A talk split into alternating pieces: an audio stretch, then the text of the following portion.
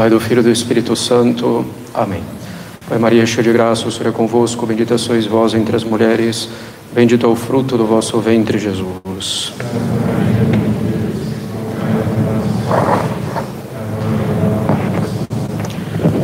Podem sentar-se. Bom, lembramos os horários das nossas missas durante a semana, seis e meia, dezenove e trinta, sábado às seis e quinze às oito e meia. Essas missas não precisam de inscrição. E próxima quinta-feira é a festa de Corpus Christi. Serão divulgados horários para inscrição, como para o domingo também é preciso fazer inscrição. Então, pedimos para que não conversem após a missa. Sabemos que a socialização tem a sua importância após a missa. Nós aproveitemos então as circunstâncias para guardar ainda um pouco mais o recolhimento após a Santa Missa, eventualmente após a comunhão para aqueles que a receberem. Então, para podermos assim continuar tranquilamente com nossas missas, evitando as aglomerações e avançando. E como falei também antes do início, para a comunhão, cada um espera abrir um lugar marcado aqui na mesa de comunhão e dando também uma distância na fila de comunhão. Caros católicos, após a celebração de Pentecostes, celebração do Espírito Santo no domingo passado e durante toda a semana, a igreja festeja hoje a Santíssima Trindade. A Santíssima Trindade pode parecer para nós muitas vezes algo abstrato, algo distante, que lembramos apenas nesse domingo em algumas orações específicas que fazemos nas nossas devoções. Na verdade, não deveria ser assim absolutamente. Claro, o mistério da Santíssima Trindade é precisamente um mistério. Isso significa que o conhecemos apenas por revelação divina, contida na tradição e na Sagrada Escritura. Não poderíamos conhecer somente com as, com as forças de nossa razão. Com as forças de nossa razão, podemos provar e, consequentemente, saber que Deus existe e conhecer várias de suas perfeições, como a sua eternidade, a sua onipotência, a sua simplicidade e tantas outras. Mas não poderíamos jamais saber que Ele é um só Deus em três pessoas. E mesmo após conhecermos a Santíssima Trindade pela revelação divina, não podemos conhecer esse mistério perfeitamente. A teologia, apoiada na boa filosofia, não explica completamente esse mistério, mas dá algumas pistas e mostra que a Trindade em um só Deus é possível, que ela não é absurda nem contraditória. E a teologia mostra como esse mistério, como a Trindade, convém de fato à natureza divina. A teologia nos explica como o Filho é gerado a partir do Pai desde toda a eternidade por via de inteligência e como o Espírito Santo procede do Pai e do Filho desde toda a eternidade por via de vontade e mais especificamente por via de amor. A teologia nos mostra como em Deus tudo é um, salvo nas relações entre as pessoas, ou seja, no fato de que o Pai não procede de ninguém, de que o Filho procede do Pai e de que o Espírito Santo procede do Pai e do Filho. Assim falava o Concílio de Florença infalivelmente. Claro, caros católicos, nem no céu nós vamos compreender completamente a Santíssima Trindade, pois compreendê-la seria compreender Deus que é impossível para uma criatura, ainda que elevada pela graça, ainda que veja Deus face a face. Se compreendêssemos inteiramente a Santíssima Trindade, nos tornaríamos Deus, o que é contraditório e impossível. No céu, entenderemos muito melhor esse mistério, muito mais perfeitamente, mas não completamente. Isso poderia nos fazer pensar que a Santíssima Trindade deve, de fato, permanecer algo abstrato, longínquo em nossas vidas. Nada mais longe da realidade. Na verdade, caros católicos, quando falamos que devemos acreditar em Deus, agradar a Deus, amar a Deus, confiar em Deus, dar glória a Deus, fazer a vontade de Deus e tudo mais, não estamos falando de Deus Pai ou de uma das pessoas divinas, mas estamos falando da Santíssima Trindade. De fato, nossa natureza nos inclina a pensar logo em Deus Pai, mas não. Devemos acreditar na Santíssima Trindade, amar a Santíssima Trindade, viver para a glória de Deus uno e trino e assim por diante. Quando falamos em Deus, jamais devemos nos esquecer que Deus é um só em três pessoas: Pai, Filho e Espírito Santo. A finalidade de nossas vidas é conhecer, amar e servir a Santíssima Trindade. Nosso Deus é uno e trino, um só em três pessoas, Pai, Filho e Espírito Santo. Nosso Deus não é o grande arquiteto do universo ou uma entidade vaga, uma energia, uma força, uma luz. Não. Nosso Deus é por espírito, perfeito, eterno, infinito, onisciente, onipotente, onipresente, infinitamente sábio, infinitamente bom. Ele é um só em três pessoas, criou tudo o que existe e nos governa sábia e perfeitamente. Deus é unitrino e ele quis que soubéssemos disso. Deus nos revelou isso. O cerne do ensinamento de nosso Senhor Jesus Cristo, Filho de Deus, é precisamente a Santíssima Trindade. Se Deus quis nos revelar isso, é porque é fundamental para a nossa vida de católicos. Não devemos negligenciar isso. A Santíssima Trindade deve estar no centro de nossas vidas, deve ser a finalidade de nossas vidas. Sim, caros católicos, a nossa vida deve ser inteiramente orientada para a Santíssima Trindade. A igreja, com sua liturgia, que é o culto público prestado a Deus, ainda que o fosse por uma só pessoa, como tivemos, por exemplo, durante essa quarentena, a liturgia é o culto público prestado a Deus, esse culto que é obra do próprio Cristo, cabeça, unido aos seus membros, que somos nós. A igreja, com essa liturgia, mostra que essa é a finalidade da nossa vida, a glória da Santíssima Trindade. No rito romano tradicional da missa, que celebramos exclusivamente em nosso Instituto Bom Pastor, rito também chamado de, de Tridentino, isso é claríssimo e é lembrado aos fiéis a cada missa. Em duas orações, presente em todas as missas tridentinas, a igreja lembra que a nossa finalidade é a Santíssima Trindade.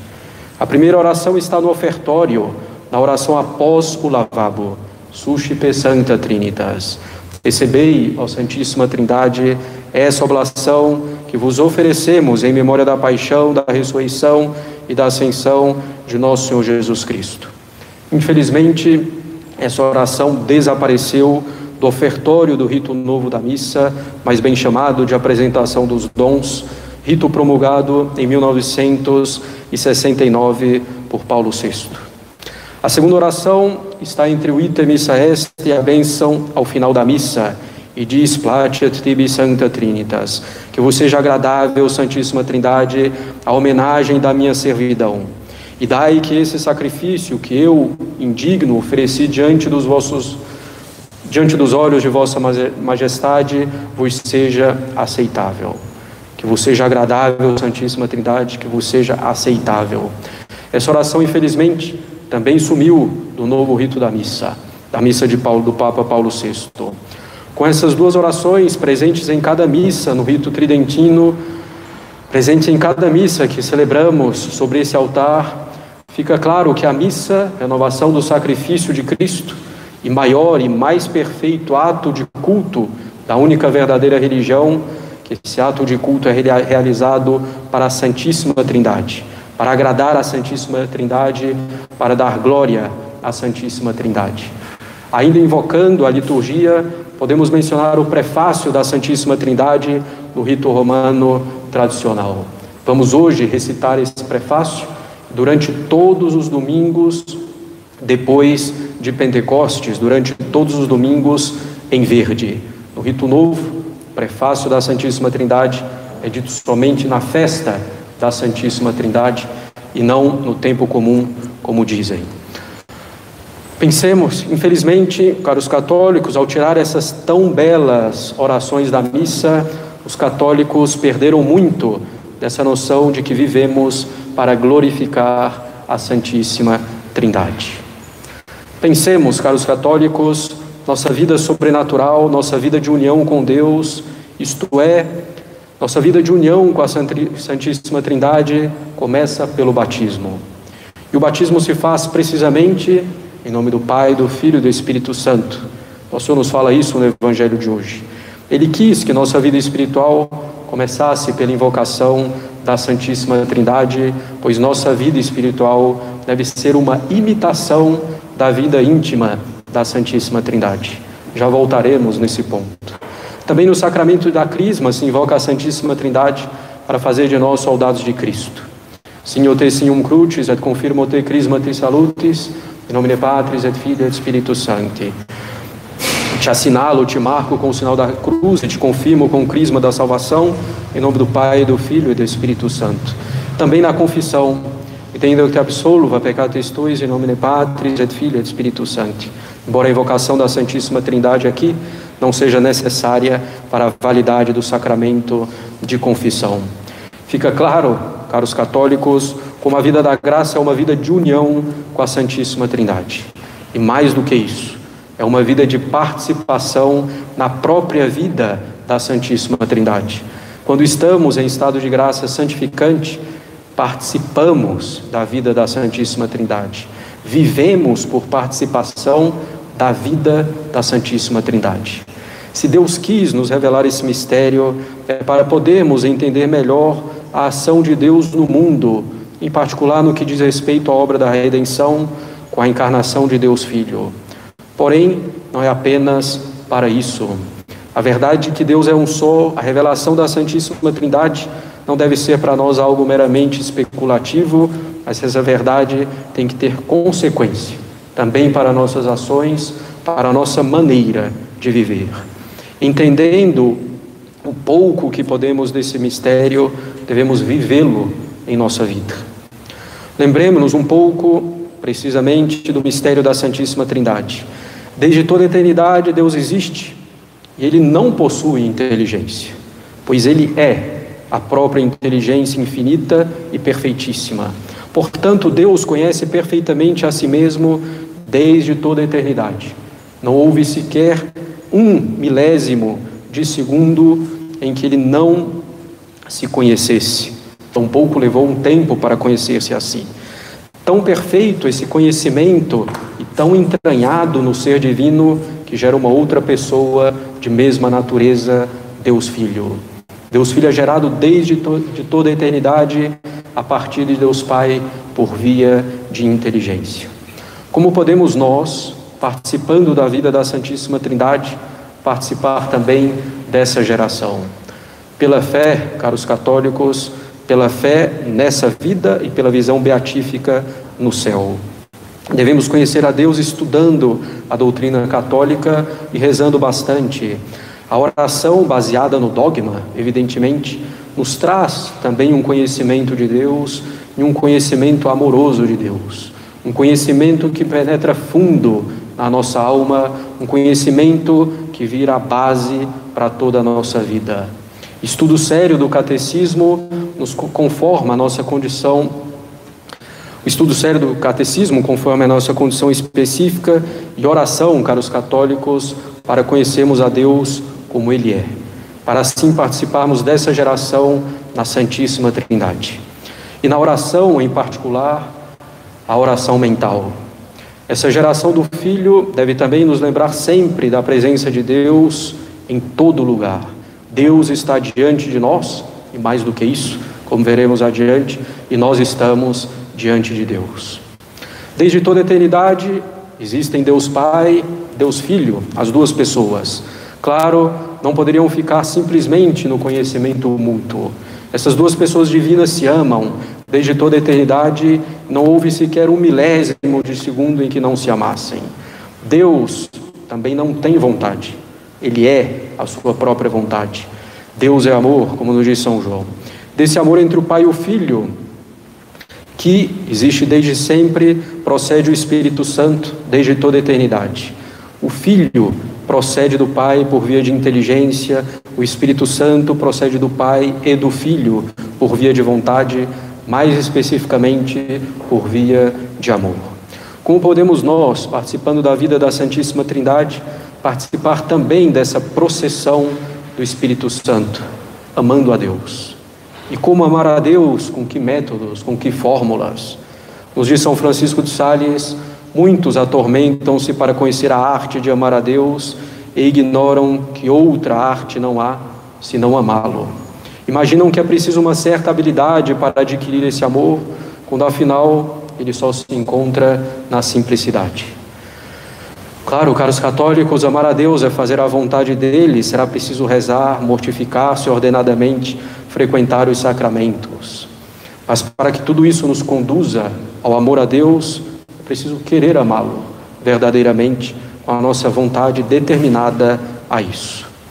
Conhecimento e amor regem a vida dentro da Santíssima Trindade. Fé e caridade Conhecimento de Deus e amor a Deus devem reger a nossa vida inteira, em cada ato nosso. Mesmo aqueles mais banais do dia a dia, que não merecem, que não parecem ter muita relação com Deus e com nossa santificação.